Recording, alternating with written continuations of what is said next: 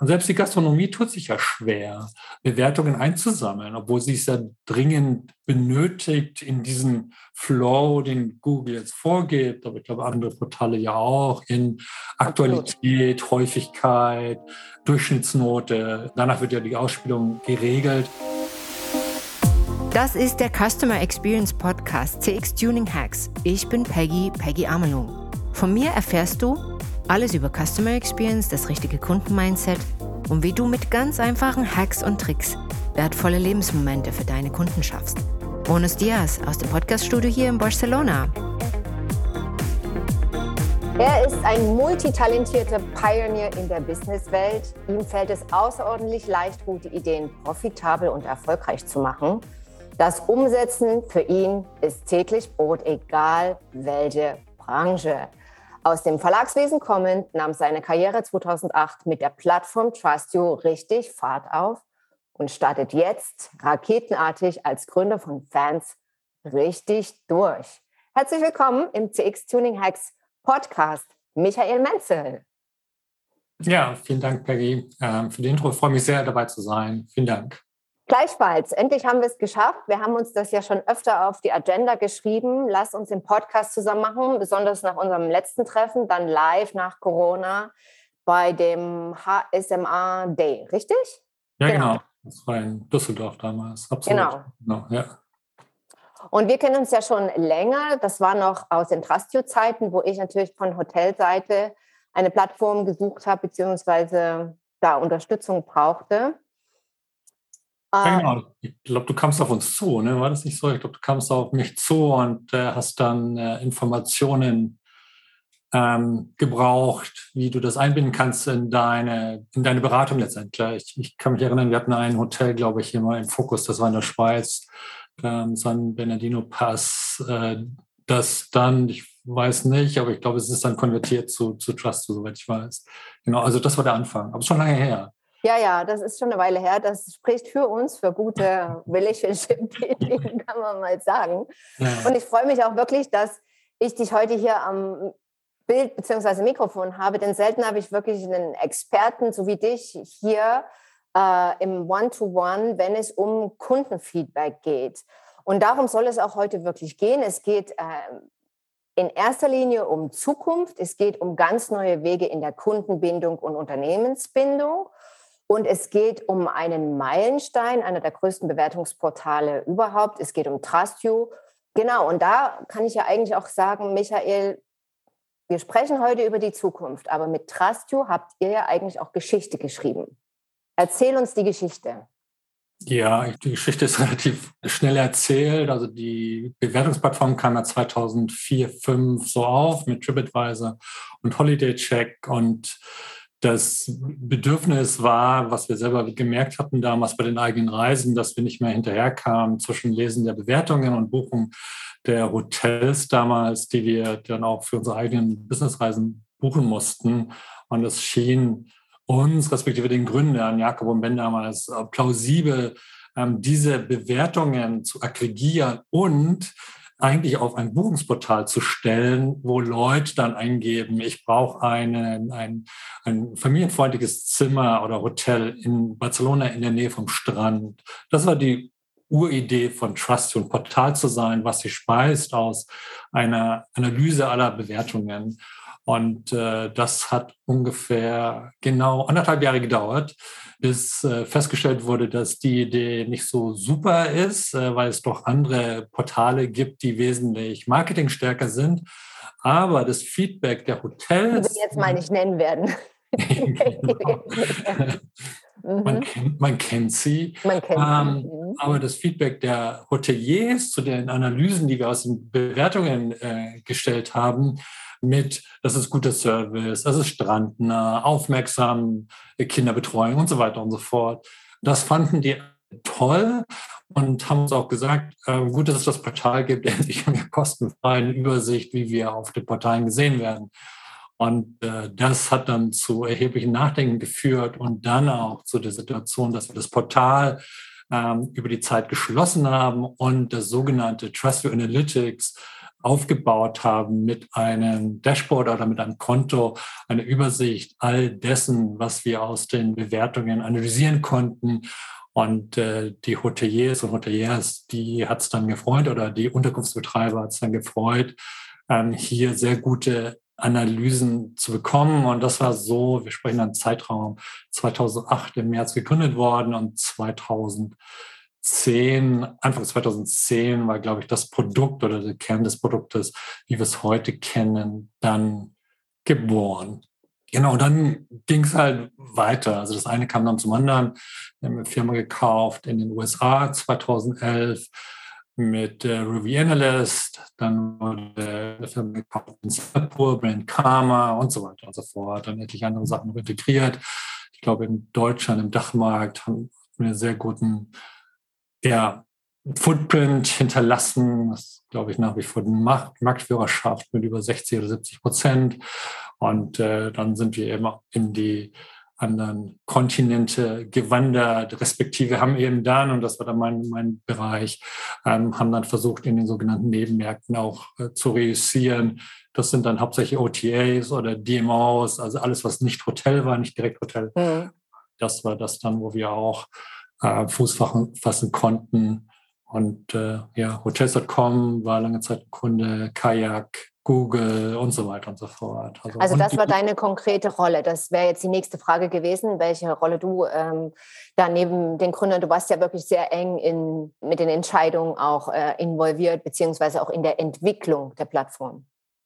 Ja, also meine Rolle war am Anfang, war die, dass ich äh, angesprochen worden bin, ob mein damaliger Arbeitgeber nicht investieren möchte in, in Trustio. Und das äh, hatte ich dann auch in die Verlagsgruppe, bei der ich beschäftigt war, dann auch durchdringen können, so dass da ein Investment stattfinden konnte. Das war das eine. Und seitdem war ich, glaube ich, immer sehr nah äh, an der Sache bei Trustio. Und äh, dann hatte ich auch nach zwei Jahren die Seiten gewechselt und bin da als ganz normaler Seller angefangen und habe dann ganz als Sales Manager angefangen und hatte mir eine Nische ausgesucht, mit der ich mich äh, super wohl fand. Und das waren die Destinationsmarketing-Organisationen, die ja die Vermarktung aufnehmen für, weiß ich nicht, würde ich sagen, 70 Prozent aller Unterkünfte. Die 30 Prozent, das ist halt Corporate Hotel oder größere Hotelgruppen, aber 70 Prozent sind dann Ferienwohnungen, Parahotellerie im, im besten Sinne. Die hatte ich dann angenommen und ähm, dann Trustio dort rein verkauft, Trustio Analytics verkauft, mhm. was dann dazu führte, dass wir ein Produkt hatten, das hieß damals hieß das Tops und Flops. Das war eine ah, okay. Aggregation aller Bewertungen. Das haben wir als Widget ausgespielt. Und ähm, das war eigentlich das, was die Destinationen haben wollten. Und ähm, also zu einer Unterkunft einfach, was ist gut und was ist schlecht. Die, fünf, mhm. die Top 5 von gut und schlecht. Und äh, das Widget haben wir dann sogar ausspielen lassen als ganz normal XML, als JSON-Feed. Äh, und es war dann so der Beginn einer Erfolgsgeschichte, weil das Produkt wurde umbenannt in Trust Meta Reviews und ist heute ein Kernprodukt von Trustio. Und äh, es ist sehr, sehr gut. Es gibt eine sehr gute Übersicht über komplett den kompletten Betrieb. Man kann mit den Texten, die man da rauszieht, aus den aus der Aggregation wunderbares SEO machen. Also man kann seine Seiten füllen. Und äh, ja, letztendlich begann es damit mit dieser hohen äh, Nachfrage von den Destinationen, die für ihre Betriebe eben so ein Best-of und Worst-of ähm, aller Bewertungen haben wollten. Und äh, ja, aber das ist was ist jetzt ja auch für den operativen Bereich unheimlich äh, vereinfacht. Wir haben ja das Problem, dass wir zwar die Daten sammeln, aber sie schwierig äh, erstens analysieren und zweitens auch gut dann umsetzen bzw. Veränderungsprozesse anschieben. Wenn ich jetzt da zurückblicke und sage, Hotellerie musste sich sehr früh mit der rauen Realität ab finden, was Kunden über sie denken. Ja, also wir waren die ersten Branchen, die mit TripAdvisor, mit Plattform wie Trustio wirklich die, die Realität äh, direkt äh, vor die Nase bekommen haben. Hm. Wie siehst du das jetzt ähm, mit anderen Branchen? Ja, sind die schon so weit? Also sagen wir mal Bankensektor, Einzelhandel.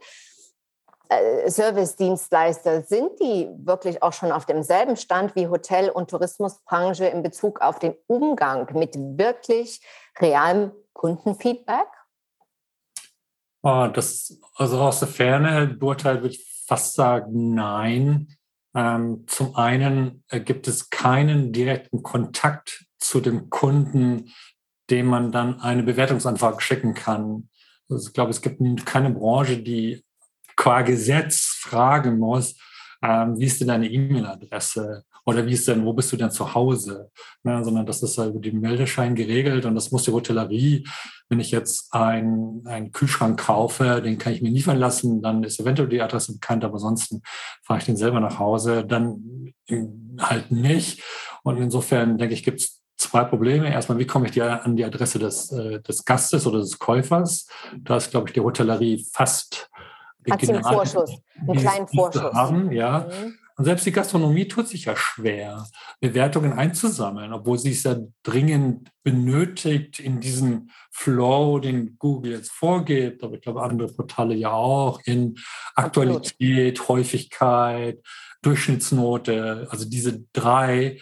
Danach wird ja die Ausspielung geregelt. Sag dir nochmal Aktualität? Also Aktualität, Häufigkeit, mhm.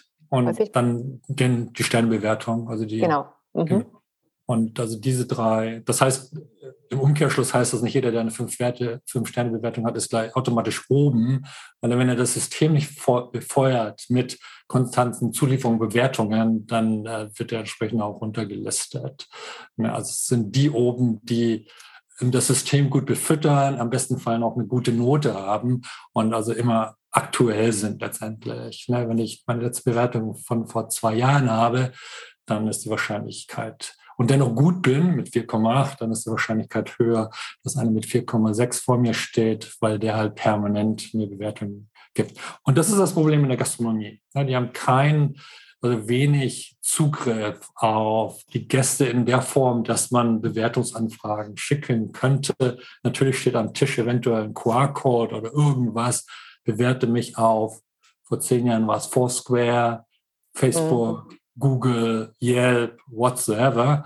Das ist halt ähm, das, ist das Problem der Gastronomie. Aber auf die Frage zurückzukommen, ich denke, dass die Hotellerie da äh, sicherlich fast ein Alleinstellungsmerkmal hat.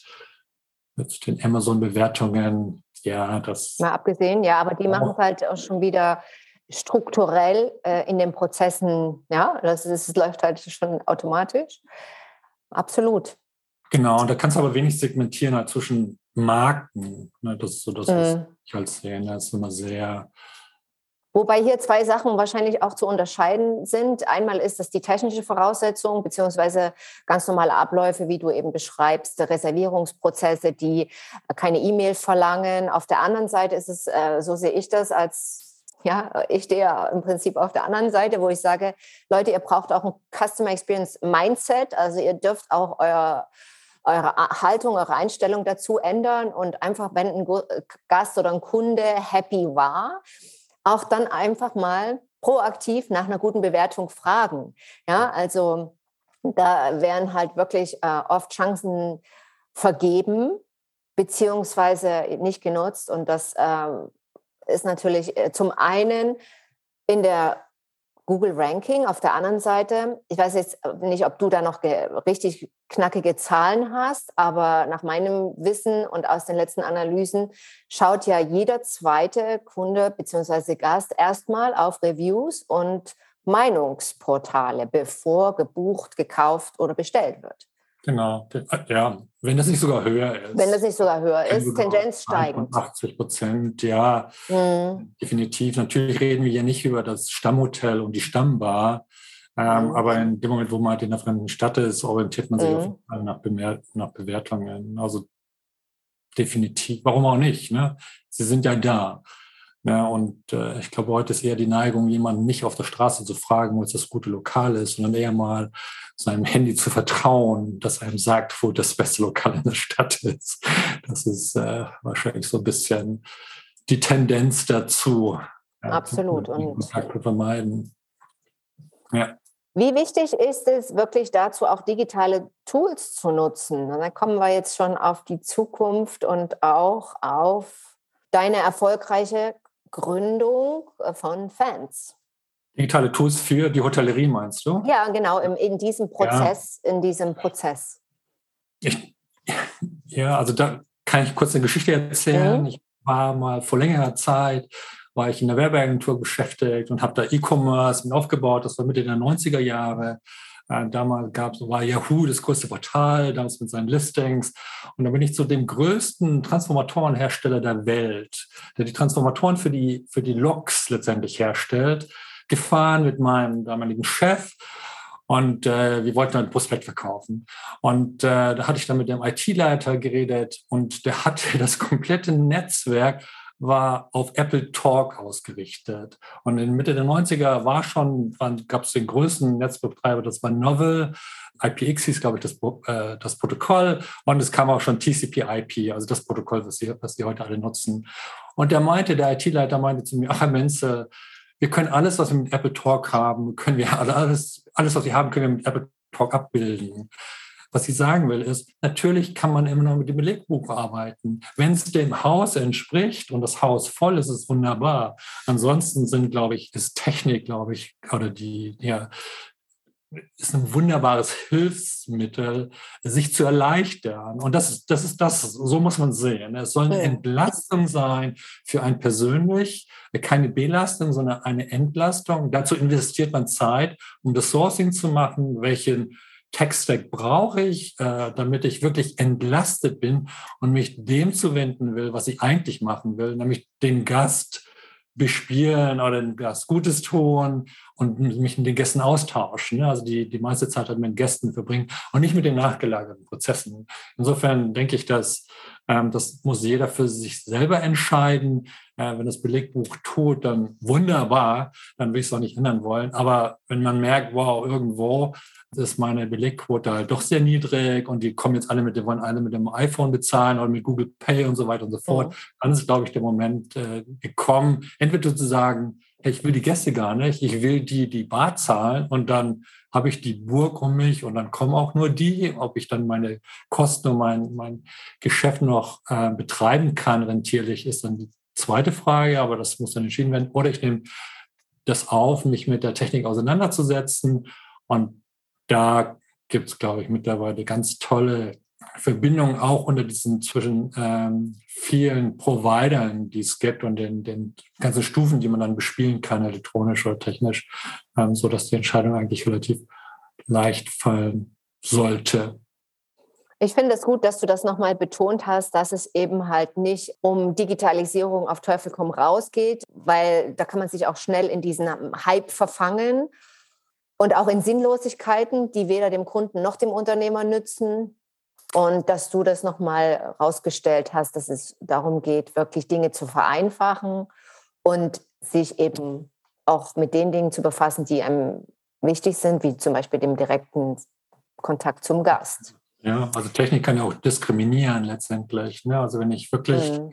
diesen Personenkreis nicht mehr ansprechen kann, der eigentlich zu mir will, aber der kann halt, will nicht mhm. bezahlen, dann kenne ich entweder meine Gäste nicht oder ich, da ist auf jeden Fall der Schritt falsch. Ne? Dann muss ich halt nach wie vor mit Bargeldbezahlung ermöglichen ne? oder auf einen sanften Weg, die dahin führen, dass die elektronisch bezahlen oder was auch immer. Es gibt ja viele Zwischenstufen.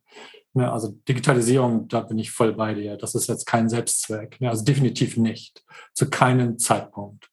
Ne? Die Frage hatte ich eigentlich äh, ein bisschen mehr ins äh, letzte Drittel gepackt, wie du das siehst, nachdem wir auch über die Fans ähm, abgesprochen haben, beziehungsweise über deine, deine Neugründung, wie du dazu stehst, eben das Verhältnis Mensch und Digitalisierung. Aber das haben wir jetzt gut schon beantwortet. Was wir noch nicht beantwortet haben, lieber Michael, ist der Fakt, dass nach den erfolgreichen Jahren bei Trust You, wie kam es dann dazu, dass du gesagt hast, ich mache jetzt hier im Alleingang was ganz Neues und revolutioniere den Markt und fühle mich wieder als Pionier der Businesswelt. Ja, ich glaube, auf der einen Seite gab es eine gewisse Müdigkeit, die ich dann einfach gespürt hatte. Und ähm, es auch eine Wiederholung von Tätigkeiten äh, bei Trusto. Und da war ich nie der Typ für, Dinge dann permanent zu wiederholen. ich hatte vor Trusto lange Zeit auch mit Bertelsmann gearbeitet und digitale Kartografie gemacht. Und irgendwann ging es darum, den äh, deutschen Atlas ins Polnische zu übersetzen und nach, ins Spanische und ins Portugiesische. Und das war dann so der, der Ausblick für die nächsten zwei, drei Jahre. Und dann hatte ich gesagt, nee, okay, wir haben jetzt die Basis geschaffen, ich habe viel mitgenommen und jetzt muss ich gehen, ich muss was Neues anschauen. Mhm. Und da war es bei Trusto was ungefähr das Gleiche. Es, es war dann in mir eine gewisse Müdigkeit und sind okay, ich weiß jetzt, wie es funktioniert, ich habe das gesehen jetzt für mich ganz egoistisch ne? und ähm, habe dann gesagt, okay, ich gehe jetzt. Und dann bin ich aber, ähm, und das ist eine kleine Korrektur, dann bin ich aber angesprochen worden, ob ich mir vorstellen kann, mit anderen zusammen das Fans zu gründen und, und erstmal okay. dann aber auch allein zu machen, mit den anderen aber letztendlich das Gesicht zu sein nach, nach draußen. Und dann, das konnte ich mir dann sehr gut vorstellen, weil es dann ja was für mich was Neues war. Und äh, was Neues ist ja dann auch immer bereichernd. Ne? Man schaut dann immer, dass man, oder ich dann, ich brauche gar nicht in der Mannform reden, aber dass ich dann schaue, welche Allegorien gibt's Allegorien gibt's aus der Vergangenheit, was kann man jetzt anwenden, was ist komplett neu. Mhm. Ja, worauf muss ich jetzt einlassen? Und ähm, ich bin dann ganz gut, ich, ich glaube, von den Klippen zu springen, einfach so, okay, hey, jetzt mal. Du bist mutig. Das, ja, ich weiß nicht, ob es Mut ist oder auch Dummheit, ja. eins von beiden äh, oder was dazwischen drin, aber auf jeden Fall. Ähm, Mut, Mut, Mut oder mh, mm, äh, ja, Dopamin äh, süchtig, kann man auch sagen, ja, weil es gibt ja natürlich immer wieder den neuen Kick. Definitiv, ja, man lernt, also ich viele neue Leute kennengelernt und auch natürlich Systematiken dann. Ne? Also jetzt Payment ist jetzt nichts, was ich ursächlich gelernt habe, auch die Tonalität oder das ganze, die Ontologie, also alles, was darum gesprochen wird, ist ja komplett neu äh, für mich und auch für alle anderen. Aber das ist eben doch auch das äh, Bereichernde, ne? dass man seine, dass ich meine Erfahrung aus all dem, was vergangen war, eben da einbringen konnte, sagen, okay, äh, schauen wir mal, wie es hier wird. Und, und, grundsätzlich gesprochen wird ja nie was schlecht. Ne? Also das Natürlich gibt es immer die Extremen, aber die sind ja selten. Aber warum soll was schlecht werden? Ne? Wenn man sein ganzes Wissen da reinbringt, dann dachte ich mir, nee, das wird schon gut werden. Und, äh, und es wird auch gut werden. Da bin ich äh, sehr, sehr, sehr von, von überzeugt. Hier an der Stelle möchte ich es dann später nochmal, wenn es um deine Person nochmal einhaken, weil mich interessiert natürlich auch brennend äh, noch ein paar Details zu dem Gründungsprozess. Ja, also wie ist die Vision entstanden und wie hast du das auch geschafft durchzuhalten, bis eben das Produkt auf dem Markt war? Vielleicht kannst du uns da dann zum Ende noch mal kurz ja, mitnehmen. Gerne.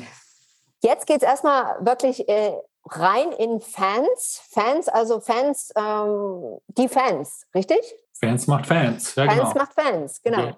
Wir, wir kreieren Fans. Genau, das war so der, der Grundgedanke, die Wertschöpfung zu erhöhen in, am, am Point of Sale letztendlich. Das ist das, was uns aufgefallen ist. Und dann hat man gesagt, okay, wir müssen die Wertschöpfung erhöhen können. Wir hatten gesehen, viele Prozesse laufen parallel zu dem, den wir jetzt haben.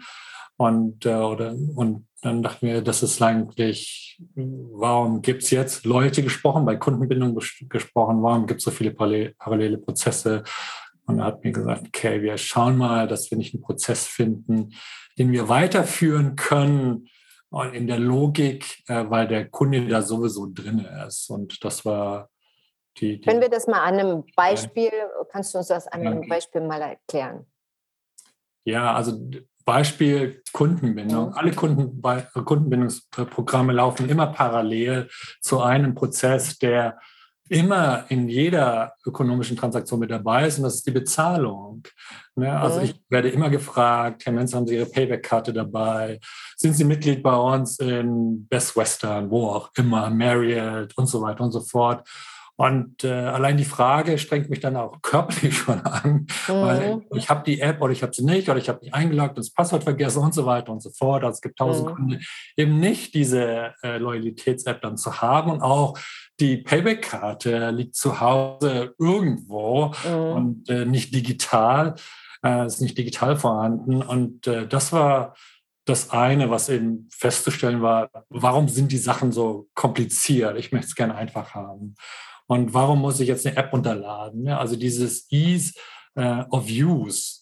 Mhm. Ähm, warum wird es mir als Kunden so schwer gemacht, eine Kundenbindung einzugehen mit dem Hotel, was ich eigentlich gerne mag. Ne? Nein, ich möchte nicht deine App haben, aber ich zahle hier. Ne? Und das war der erste Gedanke. Ähm, und der zweite Gedanke war eben, warum nehmen dann eben oder die, die Schlussfolgerung aus, du brauchst diese App und du brauchst das und du brauchst das und wir möchten, wie du heißt und dann E-Mail und so weiter und so fort, dann äh, schreckt natürlich auch viele Leute ab.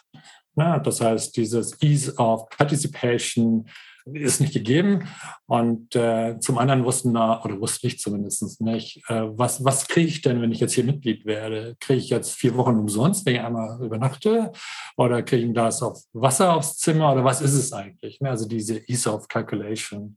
Also diese drei Punkte, Ease of Use, Participation, Calculation, äh, das war das, wo wir festgestellt haben, die sind kaputt äh, die stören eigentlich mehr, respektive die müssen man optimieren und daraufhin haben wir eben Fans gegründet, um das Beispiel jetzt zu bringen. Es ist mhm. letztendlich, ist es, jeder muss bezahlen. Insofern setzt unser Prozess setzt den Payment auf. Ne, also im Payment ist es bezahlt, der Warenkorb ist abgeschlossen und dann kommt eine Frage nach, möchtest du an unserem Loyalitätsprogramm teilnehmen? Mhm. Ein Loyalitätsprogramm definiert sich aus drei Parametern. Das ist einmal die Zeitspanne, in der es eingelöst wird, dann die Häufigkeit, in der der Gast ins Hotel kommt und das ist die Belohnung. Also auf Deutsch, komme dreimal innerhalb von drei Wochen und du bekommst drei Prozent Cashback. Und genau die Frage stellen wir dann in dem Checkout und sagen, hey, das ist unser Loyalitätsprogramm. Das Einzige, was du brauchst, und jetzt geht es um diese Ease of Use und, und Participation, ist, wir brauchen deine Mobiltelefonnummer. Mehr nicht. Und die kannst du jetzt hier eingeben und mehr ist nicht. Ne? Und äh, dann durch die Eingabe der Mobiltelefonnummer nach der Bezahlung können wir eben den Gast eben einloggen in die Loyalität, in die Kundenbindung und äh, können dann, dadurch, dass wir die Mobiltelefonnummer haben, auch das Regelwerk oder den Gast zum Regelwerk bespielen. Du musst noch zweimal kommen bis zum 31.07., um dein Cashback in der Höhe von 15 Euro einzulösen.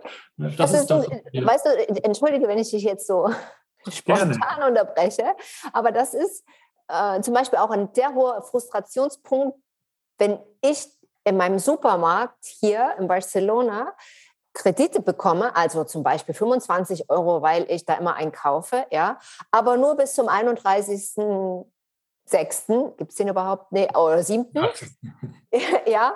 Und dann gehe ich dann am 1. August einkaufen, will den nehmen. Nee, also leider, jetzt ist es abgelaufen. Wo ich mir sage, das ist so ein Punkt, den würde ich zum Beispiel gut finden. Ja, wo man sagt, okay, da ist nochmal jemand, der dann sagt, okay.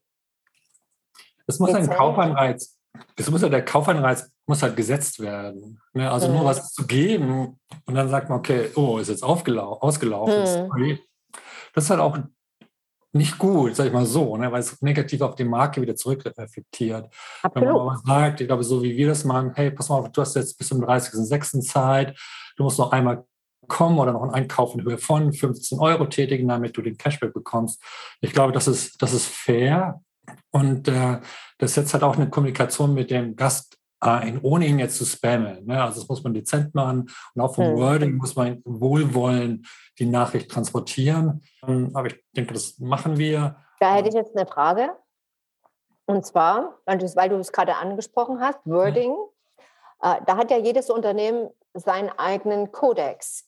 Ist es formell, ist es informell? Gerade wenn ich jetzt mal auf dem Hotelmarkt äh, das vergleiche in 24-Hours-Hotels, die reden bestimmt anders mit ihren, oder mit Sicherheit anders mit ihren Gästen als das Kempinski, ja, Kempinski in, ja, egal welche Stadt. Mhm. Wie wird ja, das dann, die Individualität ja. abgefangen? Ja, sehr gute Frage. Zurzeit noch gar nicht. Oh, okay. Aber es ist natürlich, es ist technisch machbar. Mhm. Aber am Anfang muss man natürlich schauen, da müssen wir schauen, dass das Produkt erstmal sehr einfach ist und mhm. funktioniert. Okay. Und auch konvertiert. Und wir sehen, äh, wo die sogenannten Sweet Spots sind, wo wir Verbesserungen machen müssen, respektive wo die Kunden einfach zugreifen. Ne? Also auch da ist, wo ist jetzt unser idealer Kunde? Ähm, das ist mhm. natürlich von der Definition erstmal der, der nicht allzu viel Veränderungen an der Software verlangt, die wir, glaube ich, mit gutem Gewissen und mit sehr viel Wissen auch äh, aufgebaut haben. Ne, insofern deine okay. Frage beantwortet sich in der Zukunft. Sicherlich mhm. kann man das individualisieren, dadurch, dass wir jeden Käufer oder jeden Händler individuell auch haben äh, bei uns im Account, aber zurzeit ist es noch nicht äh, möglich. Also kann ich den Prozess dann auch zum Beispiel nur an einer Stelle der Customer Journey erstmal einpflegen und sagen, an der Stelle probiere ich das jetzt aus, sei es beim Checkout oder sei es im Restaurant oder sei es auch ja, beim Reservieren des Zimmers. Wie lange dauert der, der Kick-off-Prozess für mich, als wenn ich mich jetzt als Hotelier dafür entscheide? Oder ja, das ist die erste Frage. Und die zweite Frage ist, seid ihr nur speziell äh, auf dem Hotelmarkt oder auch Gastromarkt beziehungsweise Apartments? Also wo sind eure Branchengrenzen? Genau, also jetzt konzentrieren wir uns auf, äh, auf die Hotellerie mit Gastro. Das ist okay. unser, unser Kernmarkt. Wir haben das Produkt noch, dadurch, dass Payment so wichtig ist, oder bei Payment fängt letztendlich unsere Marketingmaschine, wie es man nennen will, an, mhm. haben wir vorgelagert, einen Prozess noch äh, komplett abgebildet mit der einer digitalen Speisekarte, wo das Hotel oder der Gastronom Speisekarte komplett eingeben kann, also mit allen Eventualitäten, ähm, Allergene und so weiter und so fort, Verfügbarkeit, zeitliche Verfügbarkeiten und dann auch diese drei Arten an Auslieferungen, sei es zum Tisch, sei es dann eben in Abholung oder sei es in Auslieferung an einen bestimmten Ort äh, durch Initial-Scannen eines QR-Codes oder Aufnahme eines Links in, einem, in einer digitalen Gästemappe zum Beispiel. Das haben wir noch gemacht, weil dann eben auch die Bezahlung ähm, ein ganz natürlicher Prozess ist. Und äh, deswegen haben wir uns auch in die Hotellerie bewegt, weil da die Loyalität ja zwei Anreize hat. Einmal natürlich die Direktbuchung über die hauseigene IBE und dann aber auch so viel Wertschöpfung im eigenen Haus zu machen und sei es eben über das eigene Restaurant. Insofern kann ich mit Fans sehr gut die Auslastung auch steuern dann. Gib da nochmal ein direkt weil, konkretes Beispiel, bitte. Weil wir, weil wir am Post, ja, es ist zum Beispiel, die Frequenz ist zwei. Ne? Vorhin das, das Regelwerk, was ich gesagt hatte, ist Frequenz. Das ist die Dauer, wo du es einlösen kannst. Und das ist natürlich der Cashback. Also komme zweimal oder kaufe zweimal innerhalb mhm. von drei Tagen. Ähm, du bekommst 4% Cashback. Und die erste, erste, erste Frequenz gleich eins wäre die Buchung über die eBay. Und äh, die Frequenz gleich zwei wäre der Kauf oder der Gang ins Restaurant und dort die, die Bezahlung. Ja, das ist die Frequenz zwei. Und dann habe ich ja eine Wertschöpfung, die ich auch erreichen will als Hotelier, nämlich der Gast war in meinem Restaurant der war jetzt nicht woanders. Es gibt weitere gute Restaurants in meinem Ort, aber er ist in Mainz gegangen, ne, mhm. weil ich ihn auch vorhin sagen konnte, vorher sagen könnte, okay, vielen Dank für die Buchung, Frequenz gleich eins. Wenn du jetzt noch ein zweites Mal kommst, bis zu mhm. Stay, jetzt sage ich mal, okay, der Gast bleibt zwei Tage oder nur einen Tag. Hey, wenn du jetzt noch einmal was mit mir kaufst, am besten im Restaurant, dann bekommst du den kompletten Cashback aus, ausbezahlt. Dann ist das, glaube ich, ähm, für den Hotelier ganz angenehm ganz attraktiv und äh, die Stelle, die natürlich erleichternd ist für den Mitarbeiter. Dies dadurch, dass eben die Bestellung ähm, elektronisch geschieht. Also im Restaurant wäre wär der Weg, dass dann äh, solche QR-Codes, also solche mhm. QR-Codes dann stehen, also in, in, verschiedener Art und Weise und, und Ausprägungen, aber letztendlich steht am Tisch der, der QR-Code, der wird gescannt mit dem mhm. Mobiltelefon und die Speisekarte steht zur Verfügung. Der Gast sucht sich aus, was äh, er gerne möchte, bestellt das dann auch und bezahlt oder lässt aufs Zimmer schreiben. Im Idealfall bezahlt er es. Und das heißt im Umkehrschluss, dass keiner mehr die Speisekarte zum Platz bringen muss. Und äh, der einzige Laufweg ist letztendlich die Auslieferung äh, zum Tisch, Auslieferung des Gastes, Essens zum Tisch. Das ist das, was minimal mhm. möglich ist. Und natürlich, ich kenne die Vorbehalte, wow, dann kann ich aber meinen Gast nicht mehr begleiten. Ähm, ich glaube, gerade dann kann man das, weil es ist kein gehetztes äh, Willkommen mehr und schnelles Rausgeben von Speisekarten, sondern ähm, der Gast ist, glaube ich, autonom genug, selber bestellen zu können mittlerweile. Ähm, wenn er das nicht will, kann er das immer noch sagen. Ähm, aber die meisten werden die Bestellung über den QR-Code äh, definitiv machen. Und dann habe ich als Servicekraft Zeit, eben eher charmant zu sein und eher gelassen zu sein, auch ähm, mich mit dem Gast zu unterhalten, weil der Prozess der Bestellung ja schon gelaufen ist. Also ist es äh, ich schreibe ja die Prozesse für die Hotels und, und Restaurants und so weiter. Also es ist ganz klar, es fällt, fallen zwei Schritte weg. Ja, also dieses Hingehen und das Menüs geben beziehungsweise dann wieder einsammeln. Bestellung muss natürlich trotzdem vis-à-vis -vis gemacht werden. Und da sehe ich den Vorteil ganz klar, dass der Mitarbeiter hier wirklich in die Beratung gehen kann und auch ins konkrete Upselling, was eben die Speisen beziehungsweise auch je nach Präferenz ja, von den Gästen beziehungsweise Kunden eingehend äh, da agieren kann, viel persönlicher agieren kann, also persönlicher Service. Und ähm, mir fallen jetzt währenddessen du sprichst, das sollte man natürlich nicht machen, wenn man achtsam zuhört, das mache ich auch, aber ähm, bei mir laufen natürlich auch schon so Beispiele ab, ja, wo es wirklich so ist, weil wir hatten gerade den Fall, ich kam gerade vom Kunden, wo wir ein äh, neues Frühstückkonzept, Frühstückskonzept eingeführt haben und äh, zum zweiten Mal auch ähm, besondere Frauengruppe da war zu, als Gäste. Und da war der Prozess noch nicht sauber durchgeführt, äh, alle Daten aufgenommen. Also wir hatten nur Name und Telefonnummer und müssen natürlich jetzt den Reservierungsprozess äh, feintunen.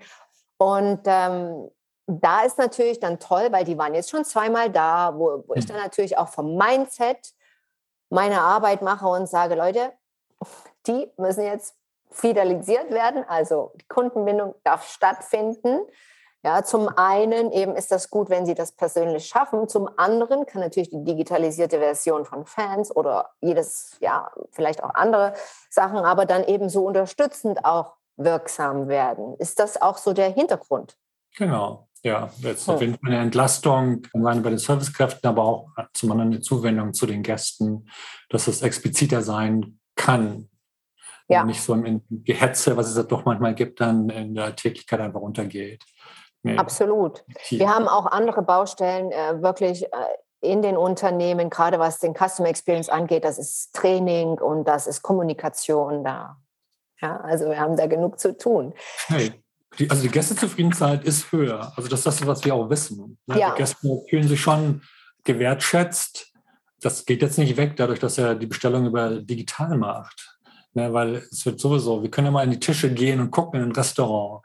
Da sitzen drei Leute an einem Tisch und jeder schaut aufs Handy. Definitiv. Bevor das Essen serviert wird, definitiv. Und wenn wir rumgehen im Restaurant, ich glaube, in 80 Prozent der Fälle ist das der Fall, definitiv. Seien man ist halt hoch engagiert, aber das sind dann die 20 Prozent. Also man sieht so oft Paare oder auch Gruppen, die sich gar nicht unterhalten, sondern einfach auf ihrem Handy sind. Also das ist das eine.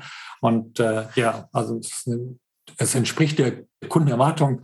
Und äh, letztendlich, das ist das, was du vorhin sagtest, Upsell findet dann auch durch das Tool statt. Ne? Man mhm. kann Sachen haben wie ähm, hey, weil du das bestellt hast, ähm, wissen Zum wir, Beispiel. hier ist dieses Gericht noch dazu oder vielleicht dieser Side-Dish und so weiter und so fort. Ne, so Sachen kann man ja auch elektronisch machen. Die Leute sind es gewohnt.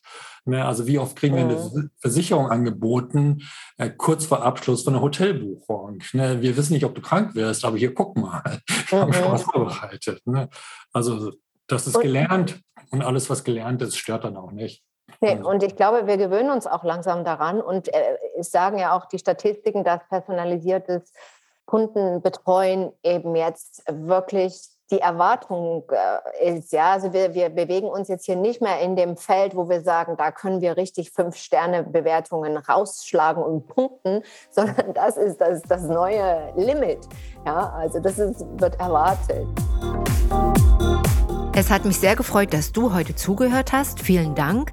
Wenn du mehr wissen willst über das 1 zu 1 Customer Experience Coaching und Mentoring Programm beziehungsweise über die Seminare wie zum Beispiel Briefing Customer Executive Modus, dann geh einfach auf die Webseite www.amlung-partners.com und wenn du Teil unserer CX Community werden willst, dann klick einfach auf LinkedIn CX Tuning Hacks oder auf Instagram bei Amelung und Partners dich ins Profil ein.